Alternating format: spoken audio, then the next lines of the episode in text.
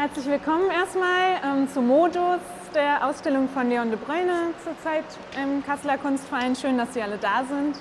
So viele. ähm, genau, Sie sind ja wahrscheinlich teilweise jetzt schon durchgegangen, haben ein bisschen Eindruck gesammelt, vielleicht eigene Ideen gehabt. Ähm, da würde ich dann noch so im Laufe der Führung immer mal drauf zurückkommen, weil der Künstler hat uns hier rumgeführt und gar nicht so eine hohe Theorie dahinter aufgemacht, sondern es geht wirklich eher so um die Arbeiten und wie die entstehen und was die erzählen können und was man selber damit anfangen kann. Und ähm, ich beginne hier mit Nummer eins, das heißt Dach allemal, ähm, übersetzt so Guten Tag alle zusammen.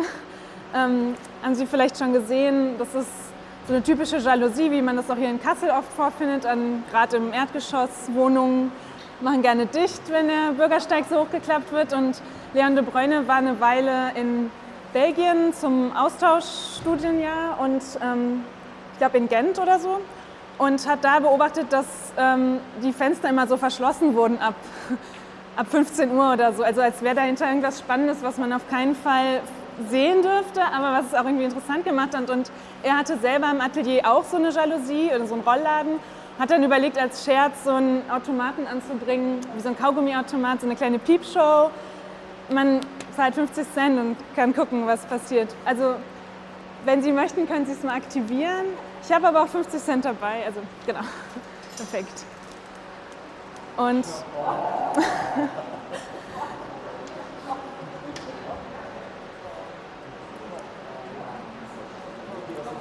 Also vielleicht die Sicht kurz nutzen, ähm, schließt sich sehr schnell wieder.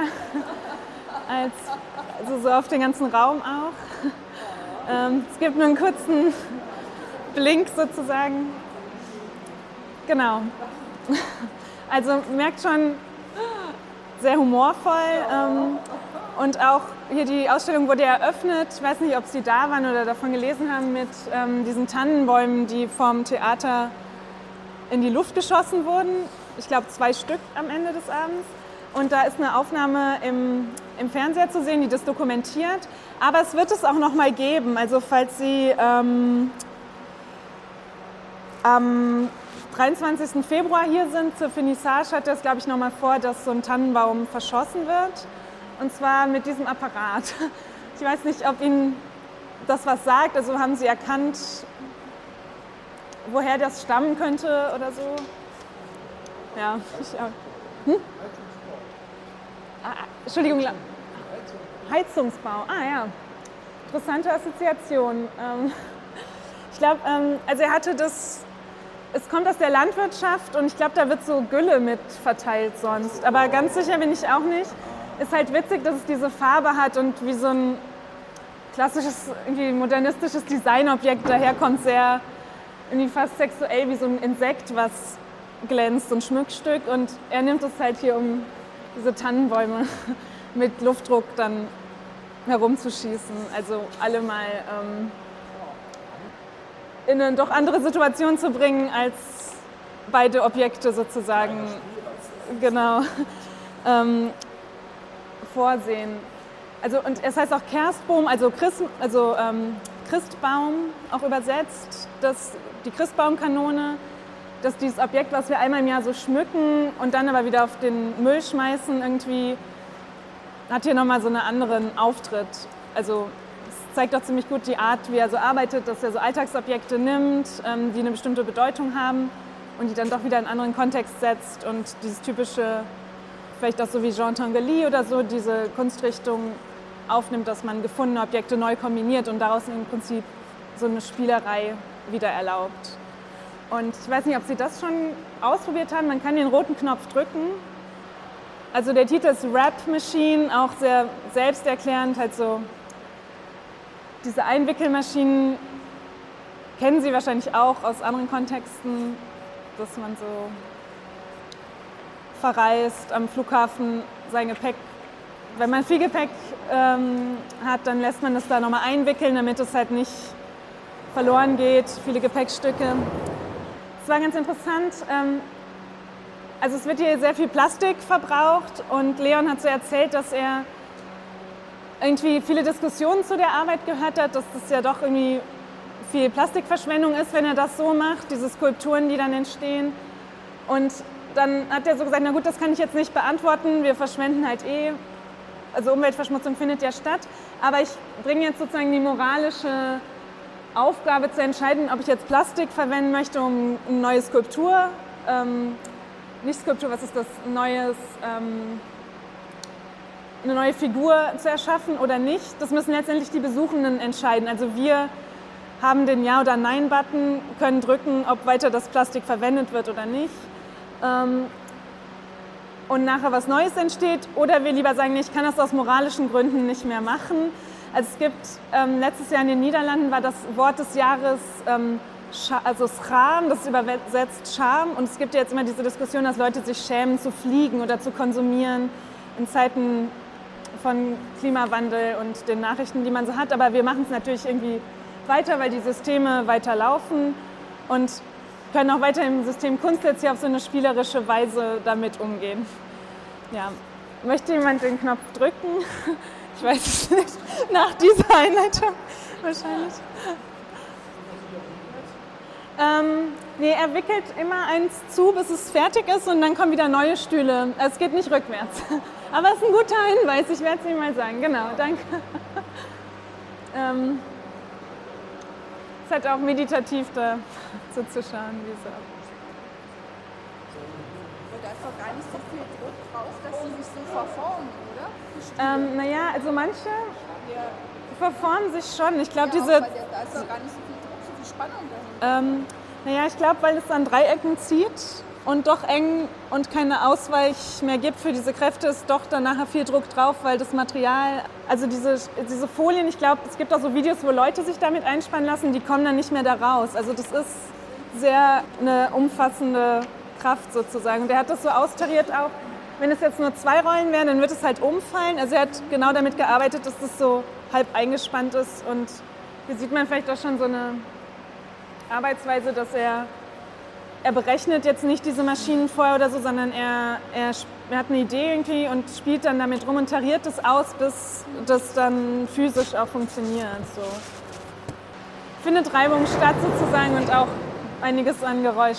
Also Sie haben es ja wahrscheinlich erraten, da sind diese Steine drin, die da nebenan zu sehen sind. Und es kommt so ein Granulat unten raus. Äh, der Boden also ich kann noch mal gucken in Ruhe.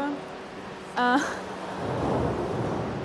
das ist, ich glaube, da sind zwei oder drei von diesen Backsteinen drin und ähm, die sind halt ständig, also die kommen nicht weit, die fallen dann immer so einen anderthalb Meter wieder runter und erzeugen, werden ganz rund auf die Dauer. Also die, das ist so, sagt der Titel, glaube ich, auch, ähm, das heißt Backsteinfabrik, also Backsteinfabrik, als würde das so hergestellt werden. Aber was nachher dabei rauskommt, sind jetzt keine Steine mehr, mit denen man irgendwas bauen könnte oder so, sondern äh, die sind wie so fein gemahlen vom Meer oder so, durch so einen ständigen Abrieb. Und ähm, man, also man kennt ja immer diese Rutschen, die an Baustellen sind oder wenn irgendwelche Häuser entkernt werden, dann kommt der Schutt da irgendwie runter und ähm, er hat das als Kind schon immer gesehen, hat er erzählt, und immer überlegt, was man damit noch machen könnte. Und es war eine raumbezogene Installation, die er in einem eigentlich schmaleren Haus eine Ausstellung gebaut hatte. Und hier der Raum ist halt ein bisschen breiter und er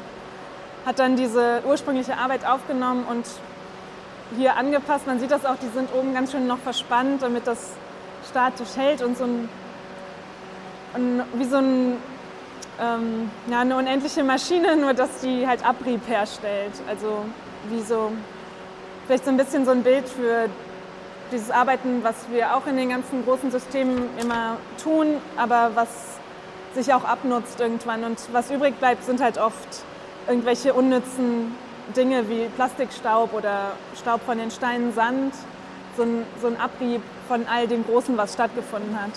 Da würde ich auch schon hier rüber gehen gibt es auch ein bisschen Abrieb, wie man da sieht. Ähm, ich weiß nicht, ob Sie die Maschine schon gesehen haben. Also Huppelmaschine, ähm, Huppelmaschine heißt die, die Arbeit. Ich weiß gerade nicht genau, was Huppel bedeutet, aber man sieht ja so einen typischen Ring, womit Kinder spielen oder Hula Hoop ähnlich. Ähm, und es kann auch jemand den Button betätigen oder ich mache das. Also ähm, jetzt einfach mal anmachen. Ist auch wieder ganz gut austariert.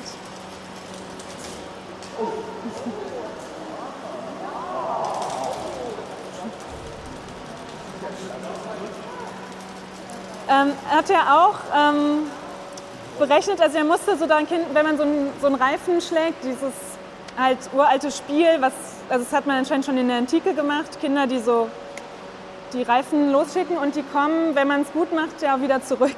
Und das kenne ich nur bisher von der Frisbeescheibe. Ja, ja, genau, es ist so ein ähnliches Prinzip, aber genau. Genau, da so Boomerang-mäßig. Und er hat das, er musste irgendwie daran denken und hat dann auch austariert, bis wohin das geht, wenn er so einen normalen Luftdruck da anschließt. Und dann immer halt das auch nichts dran berechnet, sondern er hat dann so Zeitlupenvideos gemacht und sich immer genau den Moment angeguckt, wo was passiert und dann sozusagen so äh, getüftelt, oder ist ein blödes Wort, aber ähm, so gebastelt, bis das dann perfekt ähm, abgestimmt war und diese, irgendwie dieser elegante Apparat, der so für uns spielt, also dem wir so zugucken und nicht mehr, mehr selber den Reifen schlagen müssen, sondern es ist ganz gut, dass es jetzt eine Maschine macht, sozusagen, wie so oft. Und also zum Beispiel diese Fliesen sind auch so angewinkelt, weil der sonst einfach zur Seite springen würde. Das, das sieht erstmal vielleicht nicht so sinnig aus, aber jedes Bestandteil macht halt nachher diese kleine Performance möglich und die Maschine kann für uns performen. Und was ich auch mal ganz schön finde, also er nimmt so diese klassischen modernen Formen irgendwie auf, diesen Ring, Rot, Grün, ähm, und setzt es hier so in einen anderen Kontext. Irgendwie ist so eine, eine leichte Art, das, diese Zitate aufzunehmen. Genau, das ist ganz schön hier zu sehen. Ich würde da auch, vielleicht gucken wir von hier aus da, weil da vorne ist es auch wieder sehr laut. Also Sie sehen einmal die Tafeln, die so ihre Flügel schlagen und äh, Quicksand und das heißt zehn Hunde.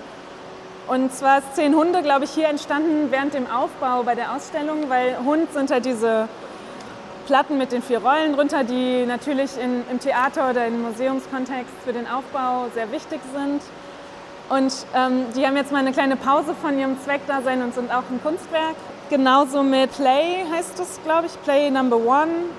Das sind zwei Tafeln, die er aus einer belgischen Schule genommen hat. Also eine ehemalige Schule, ich glaube nicht, dass er, ähm, wo Studios eingerichtet waren, soweit ich weiß er fand halt die Form elegant und dass die so eine Mischung aus zweidimensional und dreidimensional darstellen. Also mit diesen Platten und unten die Gestelle wirken wie so eine, eigentlich so eine zweidimensionale Haus vom Nikolaus-Zeichnung so ein bisschen und musste, hat dann dazu assoziiert, was die so machen können. Und natürlich mit den, dass sie so 360 Grad sich drehen können, das ist ein ganz witziger Eigenschaft der Tafeln und so eine neue tänzerische Rolle fast gegeben und schlagen jetzt halt ihre Flügel ganz interessant. Also sie schlagen nie zusammen, weil der Abstand so auch natürlich austariert wurde.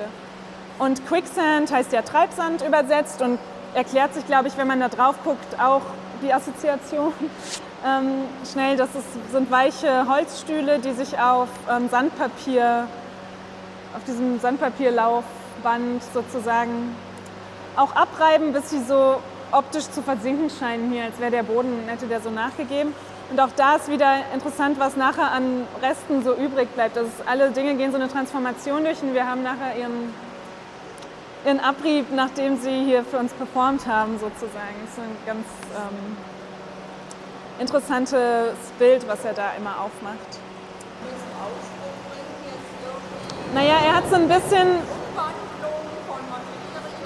Ja, ich glaube auch so letztendlich, hat er gesagt, so ein bisschen so, so eine absurde Vergeblichkeit von all diesen Bemühungen, die wir immer so haben. Ein bisschen so einen existenzialistischen Humor habe ich da jetzt verstanden. Also das ist so, wir haben diese irren Apparate, aber was bleibt letztendlich übrig? Wir haben irgendwie Plastik im Polarmeer und so, also wir haben diese ganzen Systeme, die so greifen, aber nachher eigentlich nur so ein Abrieb in der Hand oder so. Und so durch die Zeiten auch. Also man findet von alten Kulturen meistens nur so Scherben oder äh, es gibt so allerlei Assoziationen. Aber natürlich als erstes steht bei ihm so ein Spiel im Vordergrund. Also, also nicht unbedingt so gesellschaftskritisch, das ist eher so ja, ja, genau, ja. Ja, vielleicht mit dem Augenzwinkern so ein bisschen. Vielleicht nicht jetzt nicht zynisch, dass ihm alles egal ist oder so, aber ähm, dass er so Formen aufgreift. Also ja, immer so einen neuen Kontext setzt. Ähm, genau, das ist ganz interessant, dass die alle unterschiedlich sich abreiben. Also die stehen am Anfang alle so normiert da drauf und die manchen knicken dann halt links ein und andere rechts im Laufe der Ausstellung. Ich glaube, die müssen jetzt auch langsam ausgetauscht werden. Ich weiß nicht, wie lange erlaubt ist, dass sie so abgerieben sind. Ich glaube, dieses Band ist vielleicht auch nicht ganz ebenmäßig. Das ist so ein bisschen zufällig dann, wo der meiste Abrieb stattfindet und auch vielleicht, wie dieses Holz läuft oder so. Also ich kenne mich nicht aus, bei Papier gibt es so Laufrichtungen, bei Holz ja wahrscheinlich auch, weil das ja einfach ein organisches Material ist, was jeder Stuhl ist in sich dann doch nochmal einzigartig irgendwie geformt. Bei den Tafeln ist ganz interessant, dass das so ein bisschen mit dem im nächsten Raum noch korrespondiert. Da können wir auch gleich reingehen. Ähm, das Dutch Delight erkläre ich dann gleich. Also was wir auch gerade sehen, ist so wie wenn die anderen Maschinen nicht aktiviert sind, eine Performance in Pause. Heute um 17 Uhr wird das wieder hier stattfinden. Das heißt Dutch Delight, also so wie ähm, es gibt ja Turkish Delight, so eine Süßigkeit, ähm, wie so eine kleine Freude auch. Wir sehen, ähm, das sind so normierte Straßenlaternen, die seit den 50er Jahren in den Niederlanden äh, eigentlich durchgehend genutzt werden. Von einem ziemlich berühmten Designer entworfen. Leider gerade weiß ich den Namen nicht, aber man findet das schnell, wenn man danach googelt. Also, und der die haben in sich so einen Zentrifugalmotor, der aktiviert wird, sobald die wie so Kreisel in Bewegung gesetzt werden. Das heißt, es kommt dann jemand hierhin, ähm, Teil der Performance ist dieses Staging, zieht sich erst die Stiefel an und aktiviert dann die Straßenlaternen oder sagen wir diese kleinen neuen Objekte, weil das sind ja keine Straßenlaternen mehr. Ähm, und zwar mit dem äh, ziemlich schnell starken Bohrer. Also das wird einfach ziemlich schnell gedreht, die kreiseln dann und fangen an zu leuchten, weil der, dieser Zentrifugalmotor ist wie so ein Dynamo, der setzt eine Lampe in Betrieb. Und wenn alle von denen dann so kreiseln, machen die auch immer eigene Wege. Also man weiß nie, wo die genau so ähm, bewegen sich wie Kreisel halt ein bisschen durch den Raum. Und es ist ganz schön, weil die dann alle wie so ein Tanz beginnen und hier im Boden sich so ein bisschen spiegeln. Es ist so eine, wie so, so ein kleiner Geistertanz, so eine neue freudige Versammlung sozusagen. Genau, die wurden eingesetzt. Das sind ehemalige Köpfe von diesen Laternen, die schon, also man sieht, da ist auch, ist ja auch Moos draufgewachsen oder. Genau, normalerweise drehen die sich nicht, glaube ich. Aber ähm, ähm, genau, also er hat so auch wieder so ein Objekt halt gefunden ich glaube, wer in den, also öfter in den Niederlanden ist, erkennt die wahrscheinlich direkt wieder. Ich leider nicht, aber ähm, wahrscheinlich dann in dem Kontext hat man auch nochmal andere Assoziationen. Und es ist aber auch fast so ein bisschen wie bei dieser Quicksand-Arbeit, wenn es wirklich Straßenlaternen wären, würden die ja ziemlich niedrig am Boden dann auf einmal stattfinden. Irgendwie, das ist ganz schön, was er so mit diesen Versetzungen macht und Übersetzungen und irgendwie Umpflanzungen von ursprünglichen funktionalen Objekten, sagen wir so. Vielen Dank erstmal fürs Zuhören. Dankeschön.